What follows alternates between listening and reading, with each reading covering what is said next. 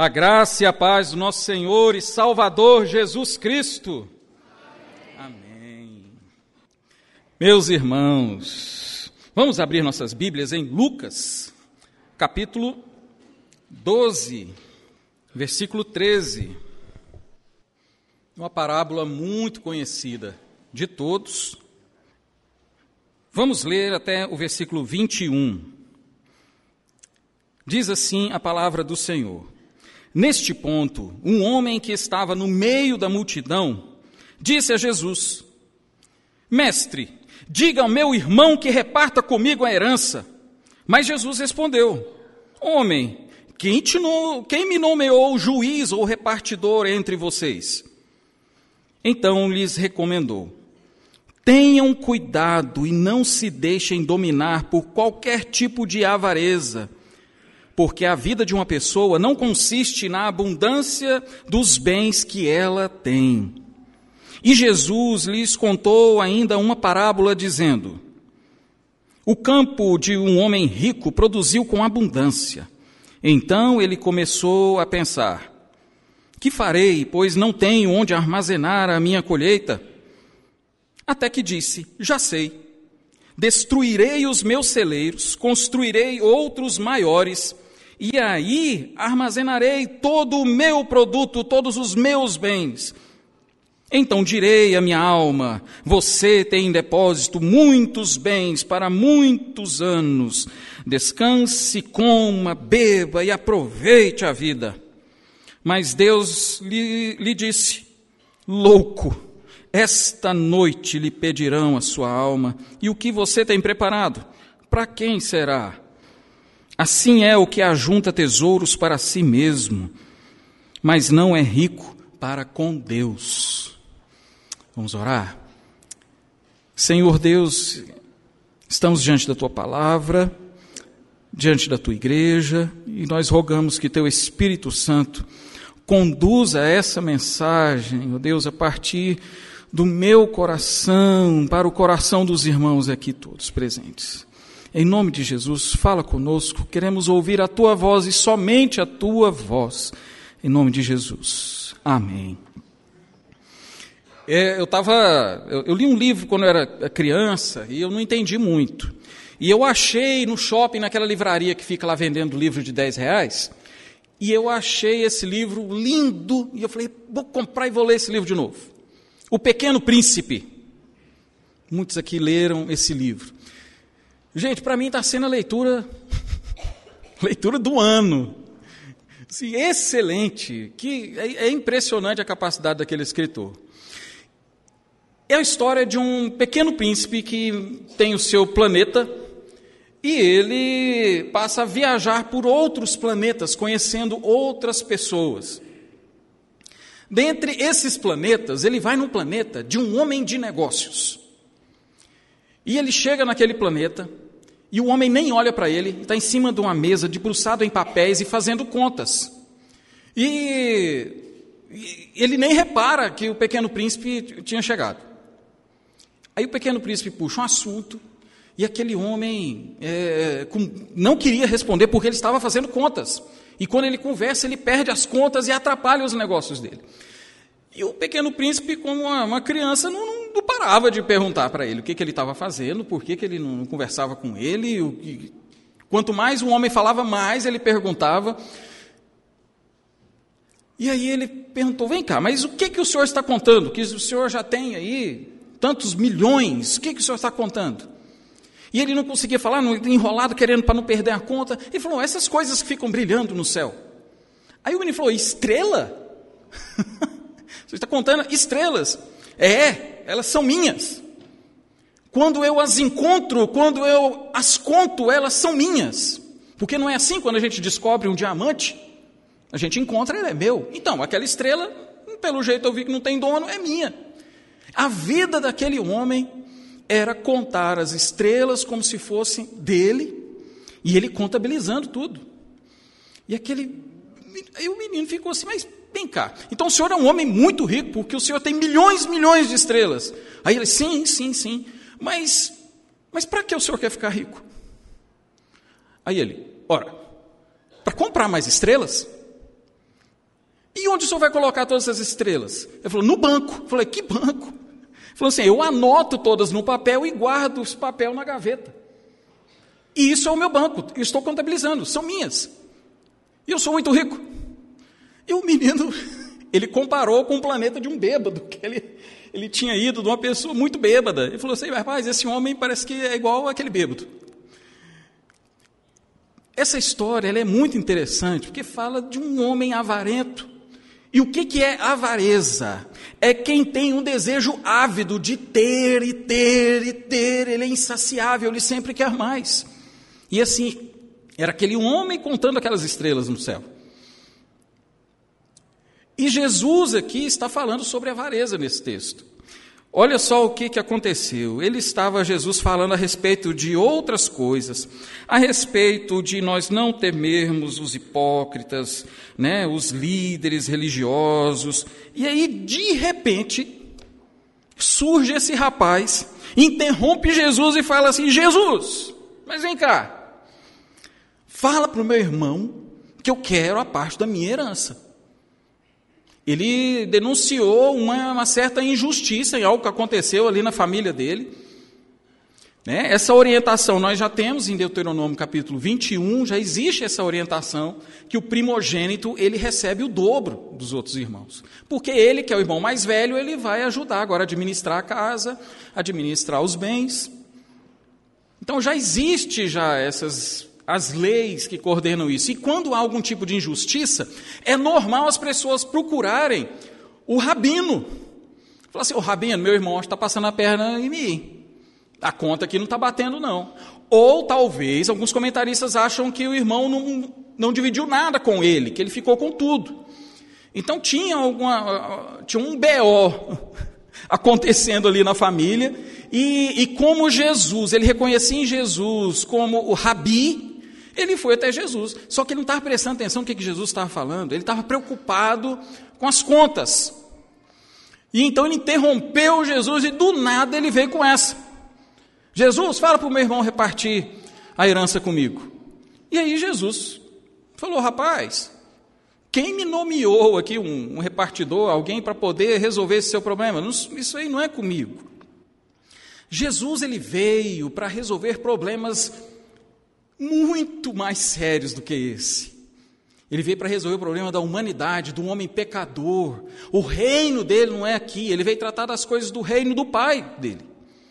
Ele não veio aqui para isso. Ele estava falando a respeito de coisas eternas. Essa que era a missão de Jesus. Por isso que ele não quis resolver o problema daquele jovem. Mas também, por que, que Jesus não quis atender e falou, e falou chama lá seu irmão também para resolver? Não, porque Jesus percebeu que o problema ali não era um problema só de injustiça, era um problema de avareza. Pode ser a avareza do irmão dele, que quis ficar com a herança toda? Pode. Pode ser a avareza daquele que estava reclamando? Pode também. Mas Jesus percebeu que o problema daquela situação era a avareza. E os irmãos sabem muito bem o que, que uma herança pode causar numa família: a divisão, as intrigas e as brigas que acontecem quando é preciso fazer um inventário. É tensa. Por quê? Porque a avareza, ela faz parte dessa nossa natureza caída. De uma forma ou de outra, nós desejamos ter mais mais e mais. Mesmo que às vezes custe uma amizade, custe um relacionamento nosso com a família, família. A avareza faz parte do nosso coração, é por isso que Jesus alerta.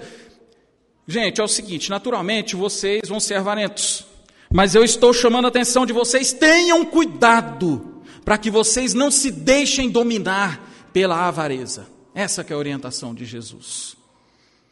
E qualquer tipo de avareza, diz o texto. Não é uma grande avareza ou uma pequena avareza. Não é uma avareza por uma boa causa. Não, eu quero muito, eu quero juntar muito para eu fazer uma coisa boa. Meus irmãos, é qualquer tipo de avareza, ela é perigosa porque ela nos domina, ela nos engole e nos torna escravos. Assim como esse homem estava nem prestando atenção no que Jesus estava falando. Ele chegou com um assunto totalmente diferente. Devemos ter cuidado com a avareza. E quando Jesus fala, nós devemos dar atenção. Porque é bem provável que nós podemos cair nesse tipo de pecado. Cuidado com a avareza, para que ela não domine você. E qualquer tipo de avareza. Meus irmãos, e, e, o texto continua, porque ele dá essa lição, então, para os seus discípulos, e ele ainda conta uma parábola para, para reforçar ainda mais esse assunto da avareza. E ele continua, no versículo 16: E Jesus lhes contou ainda uma parábola. O campo de um homem rico produziu em abundância. Meus irmãos, aqui agora vai começar a mostrar os problemas da avareza e as características dessa avareza e o que, que ela produz em nós. Uma coisa que a gente pode ver aqui é que esse homem já era rico, né? Quantos aqui pode falar assim, não, eu sou rico? Esse homem já era rico. e aconteceu algo. A lavoura dele produziu em abundância. Ele ficou mais rico ainda. E olha só o que, que aconteceu. E então ele começou a pensar: que farei, pois não tenho onde armazenar minha colheita? Meus irmãos, o grande engano da avareza é porque ela nunca vai satisfazer os seus desejos de uma forma que você vai ficar tranquilo, que você não vai ter mais problemas no que pensar, problemas para resolver. E nós pensamos assim que quando eu tiver muito, eu não vou ter muitas, muitos problemas que eu tenho hoje. É claro, muitos problemas se resolvem quando a gente tem abundância. Mas os problemas não acabam. Esse homem que já é rico, a lavoura dele produziu muito, e ele já tinha celeiros. Meus irmãos, ele já tinha como guardar. Mas ele produziu tanto que isso virou um problema na vida dele. E aí, eu tenho que resolver esse problema. Como é que eu vou resolver esse problema?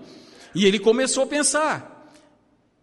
Então, a abundância e o fato de você, na sua avareza, querer acumular para achar que você não vai ter problemas depois, dor de cabeça depois, meus irmãos, sempre tem.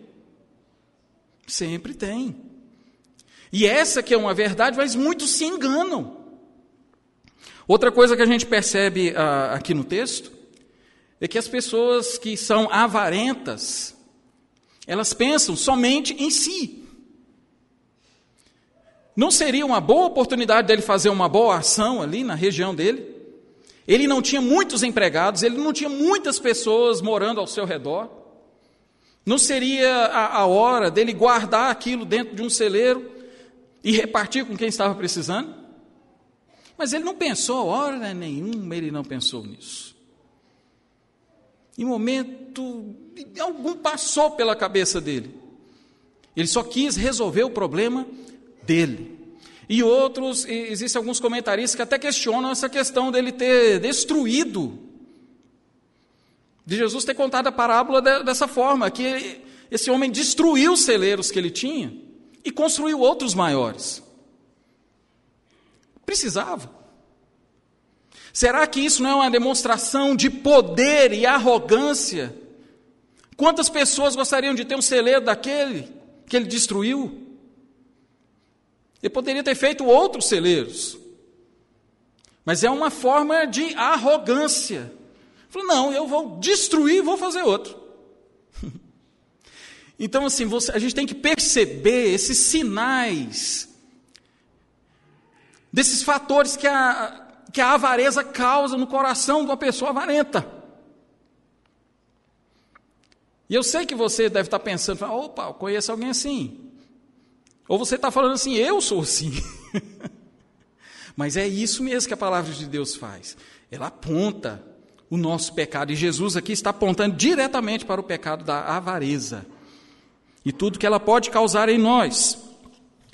E, e é interessante também nessa arrogância dele, ele fala muitas vezes: Ó, oh, já sei, eu vou destruir os meus celeiros, construirei outros maiores, e aí armazenarei todo o meu produto e todos os meus bens. É tão diferente da, das músicas que nós cantamos aqui hoje, né? Grande é o Senhor e muito digno de louvor. Ou a canção que nós cantamos aqui na canção de Maria.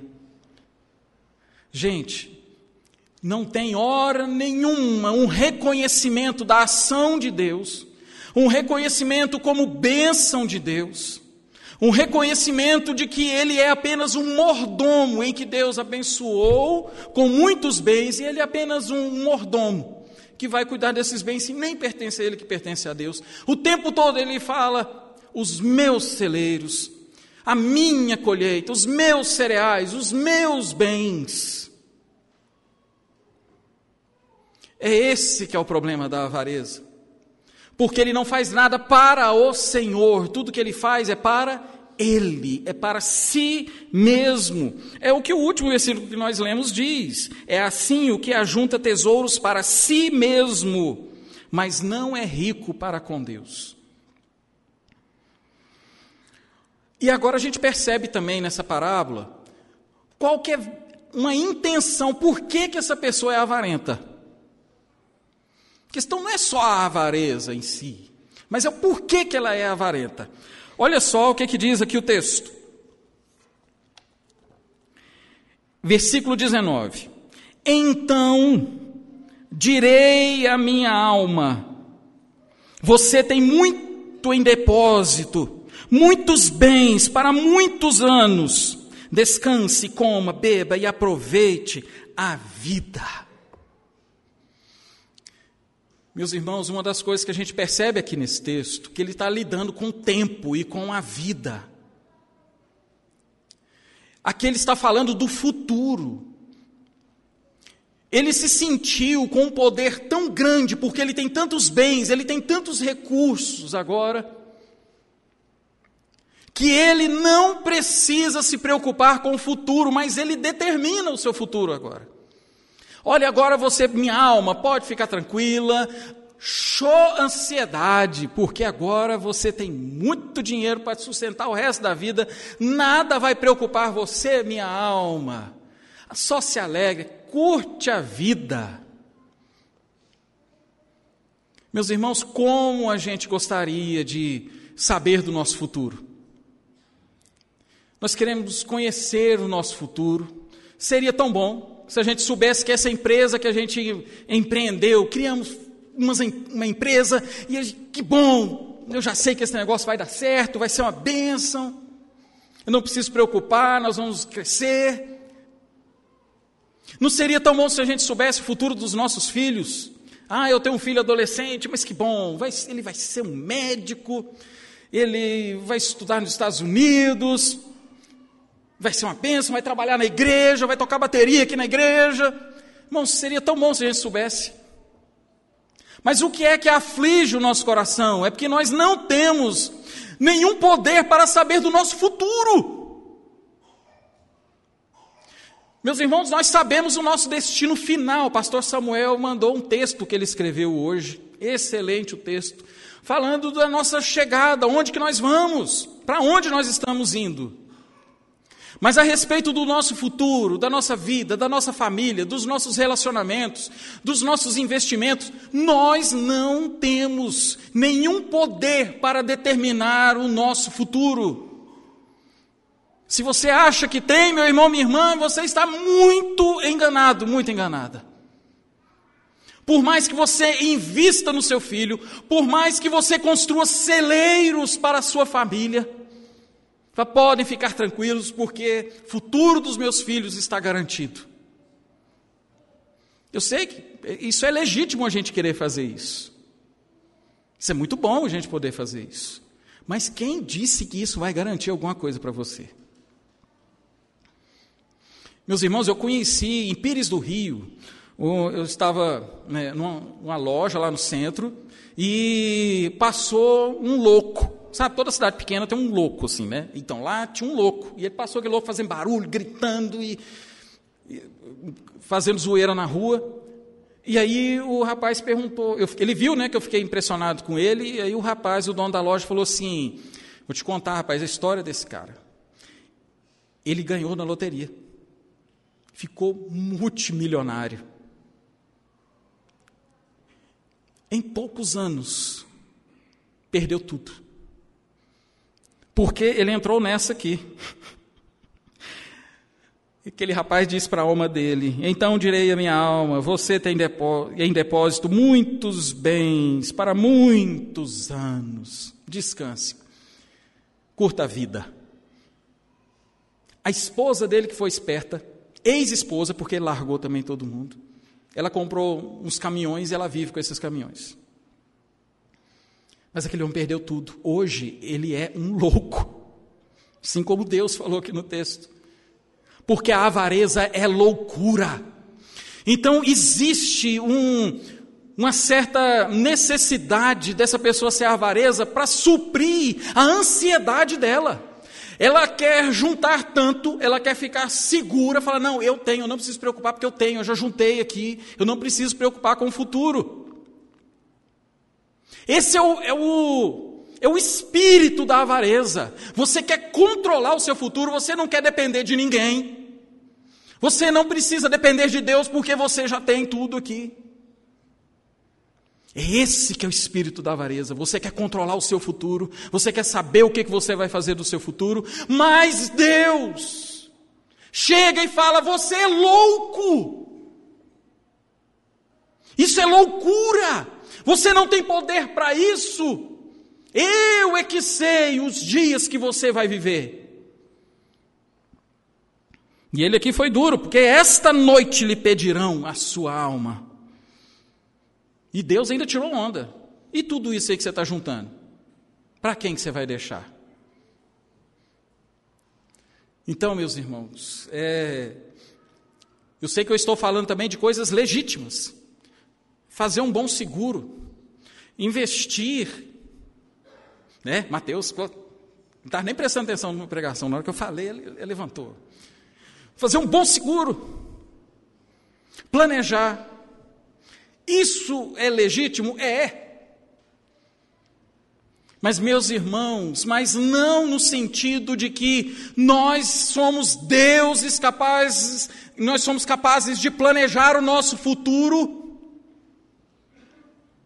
e determinar o nosso futuro e ignorar completamente a vontade de Deus na nossa vida. Meus irmãos, e não é assim que nós vamos resolver o problema da ansiedade. Mas por que, que você está falando de ansiedade? Aqui está falando de avareza. Mas é só continuar o que Jesus estava falando. No versículo 22 diz assim: A seguir, Jesus se dirigiu aos seus discípulos, dizendo: por isso digo a vocês: não se preocupem com a vida, com o que irão comer, nem com o corpo, quanto ao que irão vestir. Porque a vida é mais do que alimento e o corpo mais do que as suas roupas. E aí ele vai comparar, ele compara com ele, ele compara com as aves do céu, ele, ele compara com os lírios do campo, ensinando, gente, a ansiedade, essa preocupação, não é fazendo celeiros, mas é nós descansarmos em Deus. E olha só o que, que Jesus disse: a, além do cara falar assim, que tudo é meu, que tudo é meu, que tudo é meu, Jesus fala, não se preocupe. E depois ele vai falar de novo, no versículo 32, não tenham medo.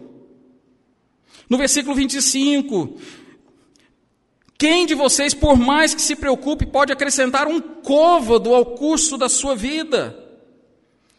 Vocês não sabem o que é um côvado? 44 centímetros. Você não tem poder para adicionar 44 centímetros na sua vida se Deus não quiser. É Deus quem determina isso. Mas nós temos que aprender com Jesus a lutar contra a avareza e a descansar de que o nosso futuro, nós não precisamos conhecer o que será, o que vai ser do nosso futuro. Esse não é o ponto. O nosso ponto é aprender com Jesus e descansar que Ele vai cuidar cada dia de nós. Sabe o maná que caía no deserto? O que é que Deus falou para o povo? Vocês vão juntar e vocês vão comer. Vocês vão juntar, vocês vão fazer grandes celeiros no deserto e guardar o maná. Foi assim que Jesus ensinou? Foi assim que Moisés ordenou ao povo? Não! Eles tinham que colher todos os dias, confiando que o Senhor que deu o maná hoje, Ele dará o maná amanhã. E depois de manhã, Deus dará o maná depois de manhã. E Jesus ensinando a orar, o pão nosso de cada dia, dá-nos hoje. Jesus não falou, não falou assim, Senhor, me ensina a fazer grandes celeiros e uma mega de uma padaria para eu guardar todos os pães. Porque vai que o Senhor esquece de mim. Vai que o Senhor está se preocupando mais com Nigéria e outra coisa, e o Senhor esquece de mim aqui. Mas não. Deus se lembrará de nós. Deus cuidará de nós. Porque assim Ele demonstra na natureza. As aves no céu. Elas, Deus dá alimento para elas todos os dias. Você não vai ver nenhum passarinho fazendo greve. Deus, queremos alimento. Você nunca vai ver isso. Deus cuida. E o próprio Jesus diz aqui no texto: E vocês não são mais importantes do que as aves do céu? Como Deus te ama, meu irmão, minha irmã. Você é muito mais importante que as aves do céu. Deus vai cuidar de você dia após dia. Que enquanto Mateus chega aqui para tocar um, um hino comigo, é, eu lembrei agora da minha avó. Ela conta que num dia cedo, era, meu avô era pastor, e eles iam tomar café né, para ir para a igreja. E a família grande, e não tinha nada para comer. E minha avó falando assim: vem cá, todo mundo aqui para a mesa. Senta na mesa para a gente tomar café. E todo mundo assim, olhando para o outro, nada. É... Pois é, mas. Você que tem filho adolescente, você já ouviu muito isso, né? Não tem nada para comer aqui em casa. Mas naquela época não tinha isso, não. Se falasse isso, Todo mundo ficava assim desconfiado. Pois é, mas o que a gente vai comer? E todo mundo lá na mesa.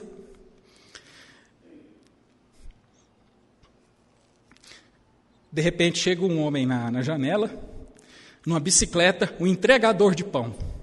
Ele saiu entregando pão, né, na bicicleta, nas casas. E o homem falou assim: Eu não sei porquê, mas é para eu deixar esse pão aqui para vocês. O pão nosso de cada dia, dá-nos hoje. Nosso Deus, Ele é fiel. Não se preocupe com o dia do amanhã. Deus proverá, Deus cuidará. Deixe cada dia o seu mal. Cada dia vai ter o seu mal. Resolva dia após dia confiando no Senhor. Passo a passo seguindo a Jesus. Não precisa juntar nada. Olha só o que, que o versículo 33 diz: Não tenham medo, ó pequenino rebanho, porque o Pai de vocês se agradou em dar-lhes o seu reino. Para que preocupar se eu vou ficar rico ou não? Se o Pai já se agradou em nos dar o reino dele, louvado seja Deus. Irmãos, eu juro que eu vou tentar cantar uma música, um hino que eu aprendi com a minha mãe.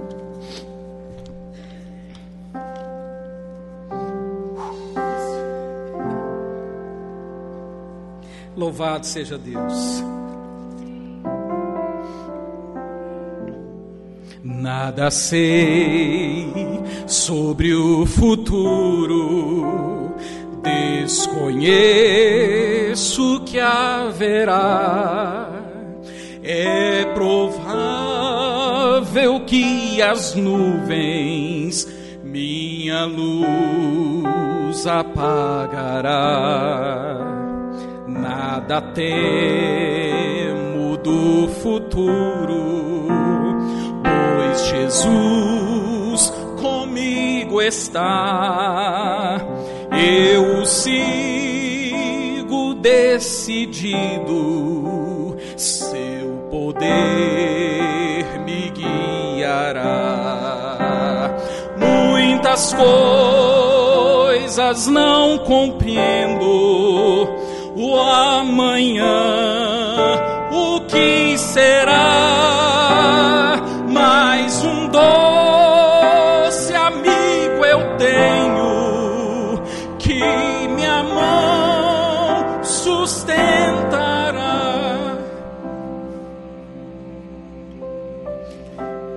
Eu não sei sobre o futuro, desconheço será, mas quem cuida dos pardais cuidará também de mim quando estou em mau caminho. Se na prova ou de sabor, sei que Cristo irá comigo, Sua graça e seu amor. Muitas coisas não compreendo, o amanhã, o que será?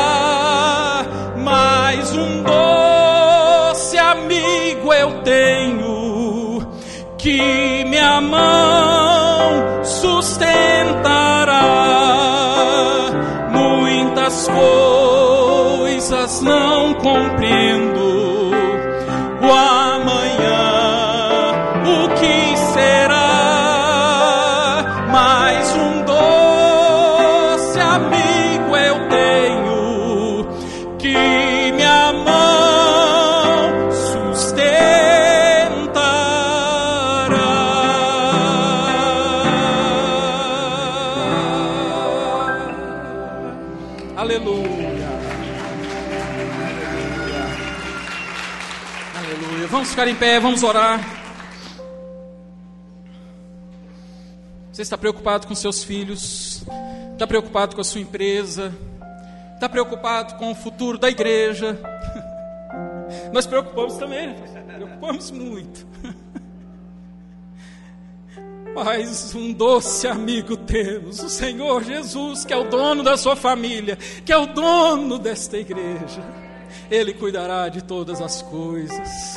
Louvado seja Deus. Coloque o seu coração, não faça como aquele homem que diz: Oh, minha alma. Mas diga aquilo que Deus quer falar para o seu coração hoje. Oh, minha alma, descanse em Deus. Descanse em Deus. Vamos orar. Senhor Deus, te agradecemos pela tua palavra. Deus, porque ao mesmo tempo, ó Deus, que ela puxa a nossa orelha, ela também nos consola, nos renova, nos fortalece. Senhor Deus, eu quero colocar diante do Senhor cada família aqui representada. Nos ensine a entregar os nossos filhos diante do Senhor e falar que eles são teus, todos teus.